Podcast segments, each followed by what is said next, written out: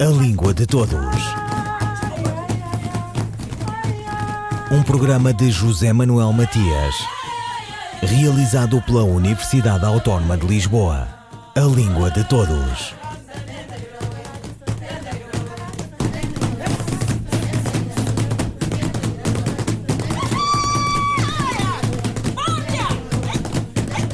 Uma pesquisa para doutoramento orientada para professores do ensino básico da rede pública de ensino nos Estados-membros da Comunidade de Países de Língua Portuguesa, a CPLP. Uma designação ainda provisória, a didática do plurilinguismo na transformação de professores de língua portuguesa em tempos de internacionalização. E um propósito mapear a opinião e o interesse de professores de língua portuguesa sobre a e na formação contínua. A iniciativa cabe à Universidade Federal do Paraná, Brasil, e insere-se no seu programa de pós-graduação de Letras. Língua de Todos conversa com o professor e coordenador do projeto, Suéder Souza. Integram o programa os professores Francisco Calvo Del Olmo, da Universidade Federal do Rio de Janeiro, e Maria Helena Araújo de Sá, da Universidade de Aveiro, Portugal. O questionário é, surgiu da minha ideia do meu projeto de doutoramento, né, que é intitulado A Didática do Plurilinguismo na Transformação de Professores de Língua Portuguesa em Tempos de Internacionalização. Então, pensando nessa, nesse, em todas essa, em toda essa, esses países que a gente tem como como português como língua oficial, né, é, me despertou a curiosidade de saber como que esses professores trabalham nesses diferentes países, né, nesses diferentes contextos. Então, para começar essa pesquisa, eu pensei nesse, eu, né, junto com a minha orientadora, que é da Universidade de Aveiro, e o meu orientador aqui do Brasil, da Universidade Federal do Paraná, é, pensamos em circular um questionário para tentar é, alcançar esses professores e saber deles é, se eles teriam interesse em uma formação continuada de língua portuguesa, é, como, é, como, é que, como é que ocorrem essas práticas nas aulas deles, é, pensando é, que hoje, né, nesse, por que, que eu trago essa questão da internacionalização, né, porque hoje o mundo está cada vez mais global, mais multicultural, e a gente não tem mais como ficar ensinando aquela língua portuguesa, é, por exemplo, de um livro didático, né, vocês chamam aí, não é livro didático, é manual didático, né, enfim, é uma questão de, de léxico. É, então, que a gente não tem mais como ensinar essa língua portuguesa na escola de uma maneira tão segmentada como se ensinava 20, 30 anos atrás, né? Então, acho que com esse acesso à internet, ainda mais com essa questão da pandemia, acho que, que essa, a, língua, ela é muito mais do que, é do que, enfim, regras gramaticais e tudo mais, né? Tem uma questão de letramento, tem uma questão de saber é, se portar, né, com a língua e, e, como, e entender como a língua se porta com a gente, né, conosco. É, então, esse questionário basicamente surgiu dessa, dessa ideia para mapear essa, essa prática docente no ensino de língua portuguesa desses professores, para pensar né, para refletir em práticas é, mais é, didáticas e mais integrativas, né, que, que, que dê conta desse mundo multicultural e global em que a gente vive já há muitos anos, né? Mas eu acho que, que pelo menos no meu contexto aqui de Brasil, essa, o ensino da língua portuguesa ela é um pouco é, retrógrado ainda, né? Um pouco atrasado ainda. Então eu não tenho muito, eu tenho algum conhecimento aí de como funciona na Europa, em Portugal, né? Sobretudo, já fiz alguns trabalhos com o pessoal aí, já, é, já, fiz algumas pesquisas. Eu sei que não é tão diferente, mas eu não, né, não sei te dizer aí muito a fundo a realidade de Portugal. Mas eu falo da minha realidade aqui, aqui do Brasil, né? E por que professores? É, professores em formação continuada, né? Porque a gente tem a formação inicial seria esse, esse a graduação, né, a licenciatura, onde a gente começa, né, os nossos trabalhos como, como professor, quem escolhe uma licenciatura. Mas eu acho importante também a formação continuada, porque a gente tem um, um grande número de professores que já se formaram há 10, há 20 anos e ainda estão e ainda estão na escola, né? Então, como que a gente consegue é, trabalhar e, né, entre aspas, atualizar esse professor de língua portuguesa que já está dando aula, né? Então, por isso que eu, que, eu, que eu quis focar nessa formação de professores, já desses professores que, que já se encontram na escola, né, e não numa formação inicial. E quais são as questões que colocam a estes professores? Como que a gente trabalha nessa língua é, no sentido mais holístico, no sentido mais plural, né? Como, como que, que, eles conseguem, como, como que eles conseguem é, levar isso na prática para a sala de aula, né? Então, é, porque quando a gente pensa em língua, né, a gente pensa ah, língua portuguesa, língua inglesa, língua espanhola, língua francesa, né?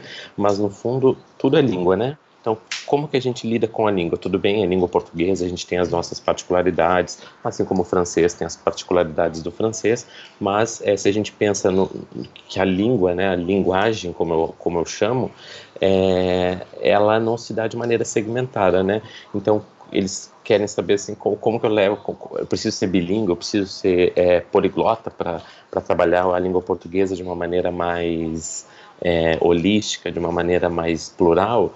E a questão é não, né? Eu acho que, que quando a gente faz uma formação, quando a gente faz uma graduação em licenciatura, em língua portuguesa, francesa, qual seja a língua, a gente tem esses instrumentos, né? A gente recebe todo esse conteúdo, essa teoria e essa prática quando a gente se forma, né? Quando a gente faz um curso para professor, para ser professor, né?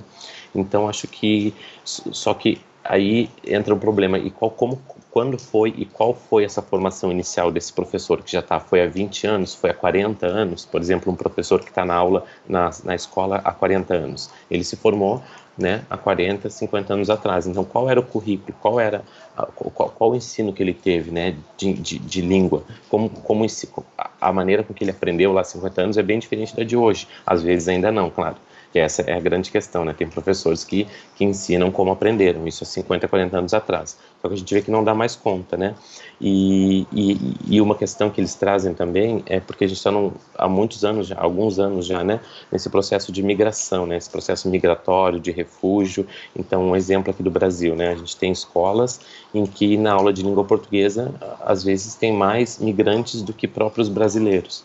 E como que eu ensino essa língua portuguesa na escola, né? Sendo que tem imigrantes que não falam a língua portuguesa e eu tenho brasileiros que são que têm o português como língua materna, né?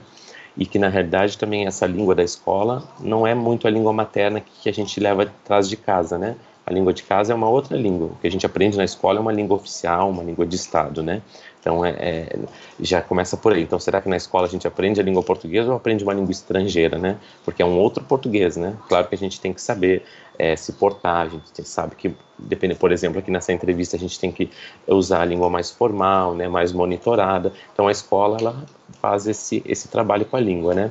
E, e como eu vou fazer isso tendo, tendo um número muito alto de migrantes que não falam a língua, né?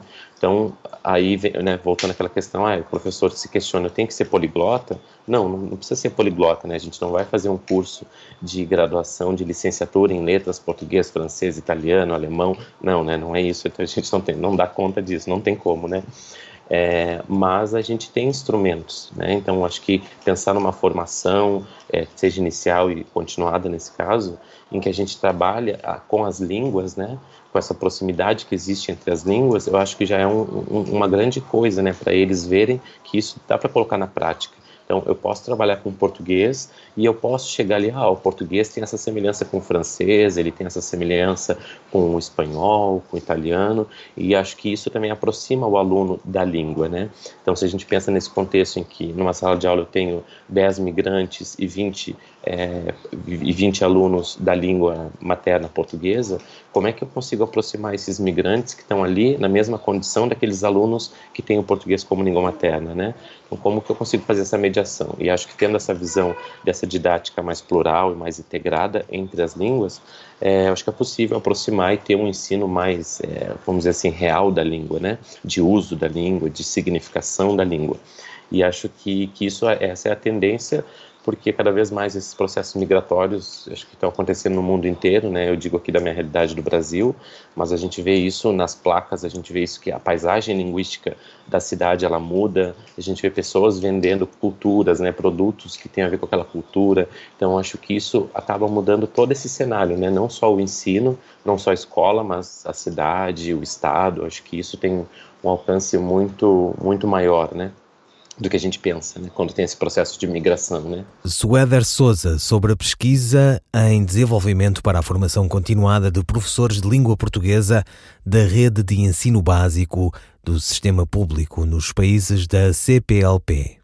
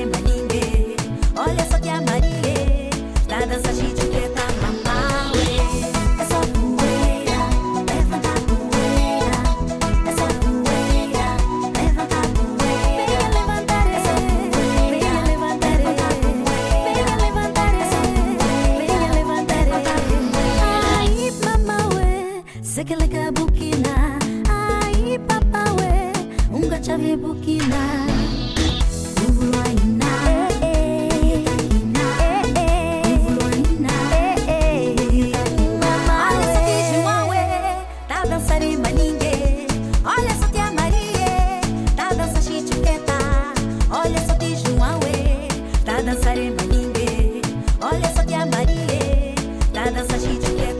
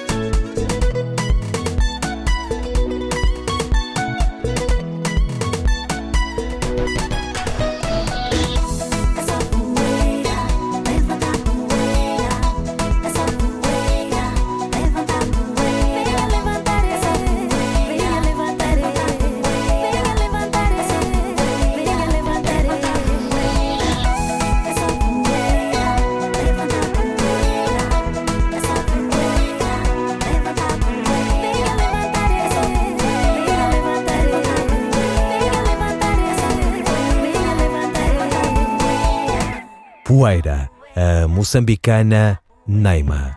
Voltamos à conversa com o professor Suéder Souza, um dos coordenadores do questionário sobre a formação continuada de professores de língua portuguesa nos países africanos da CPLP? Então, no meu questionário, esse é o questionário inicial para mapear esse interesse dos professores, né, nesse curso de formação que eu vou propor.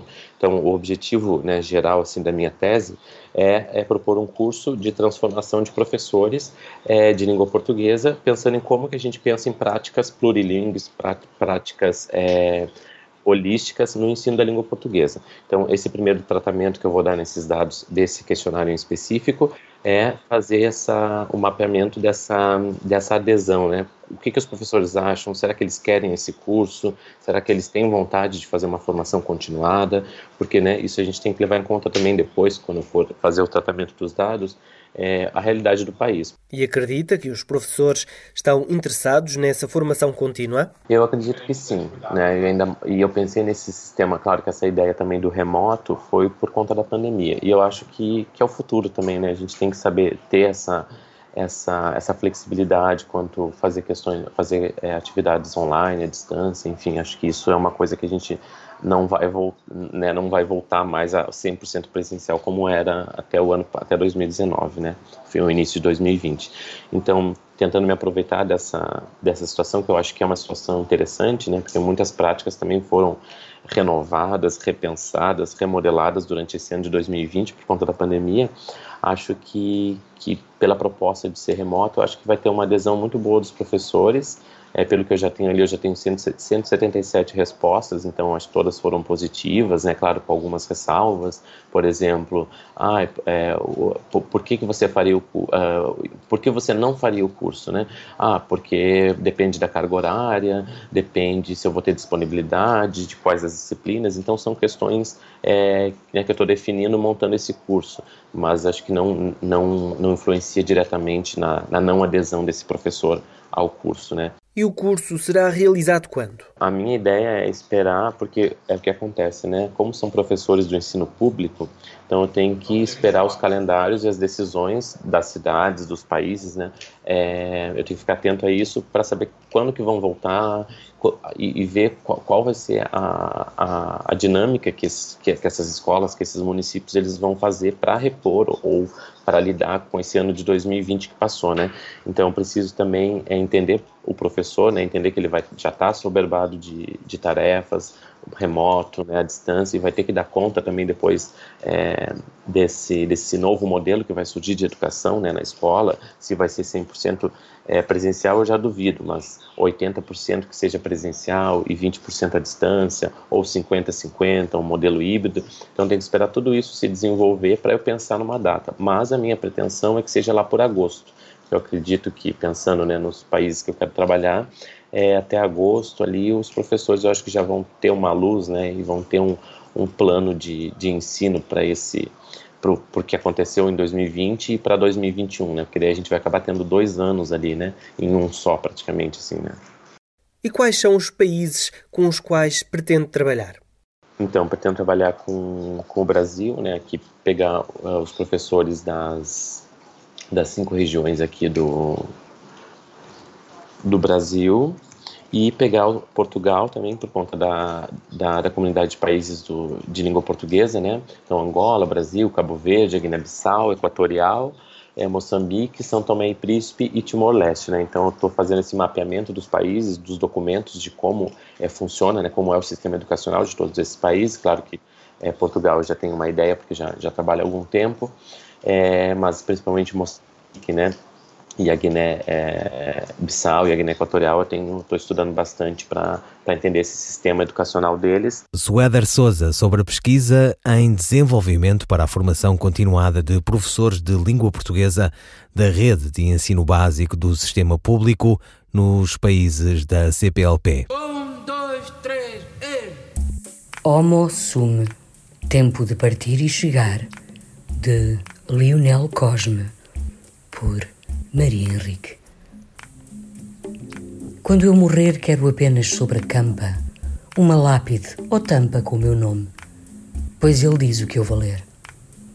Mas se a família achar que isto é pouco ou é igual a nada, sendo eu escritor, mas não louco, esta laboriosa adenda em garrafa enterrada, não na cova junto ao caixão, mas no cimo, junta à tampa, onde o nome é a única inscrição. Nasceu e morreu em tantos de tal, escreveu alguns versos e muitos livros. Com a mesma mulher teve filhos, depois netos e bisnetos. Por eles fez casas, chãos e tetos, sementeiras e plantações. Por ideais entrou em lutas e sarilhos que até mereceram história, pois geraram bênçãos e castigos, algumas invejas, mas muitos amigos que permanecem na memória. Isto é comum nos mortais e não merece louvor nem lamento. Só não fiz mais por não ter tempo. Lionel Cosme in Homo Sum, Tempo de Partir e Chegar, na voz da atriz Maria Henrique. Um percurso e uma luta de décadas pela dignidade do homem africano. Morreu aos 86 anos em Gondomar esta semana. 30 anos de Angola o autor de A Revolta, poeta, jornalista e ativista. Viveu o tempo da emergência dos nacionalismos e conviveu com alguns dos seus protagonistas.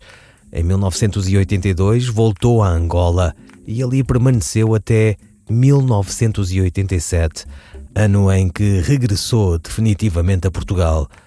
O autor de Muitas são as Áfricas deixou uma obra de referência obrigatória. Participou em congressos, seminários e colóquios promovidos designadamente por institutos universitários de Portugal, do Brasil e de Itália. Ouviram Língua de Todos as despedidas de José Manuel Matias, Luís Carlos Patraquim, Miguel Roque Dias e Miguel Van der Kellen. A Língua de Todos. Um programa de José Manuel Matias, realizado pela Universidade Autónoma de Lisboa. A língua de todos.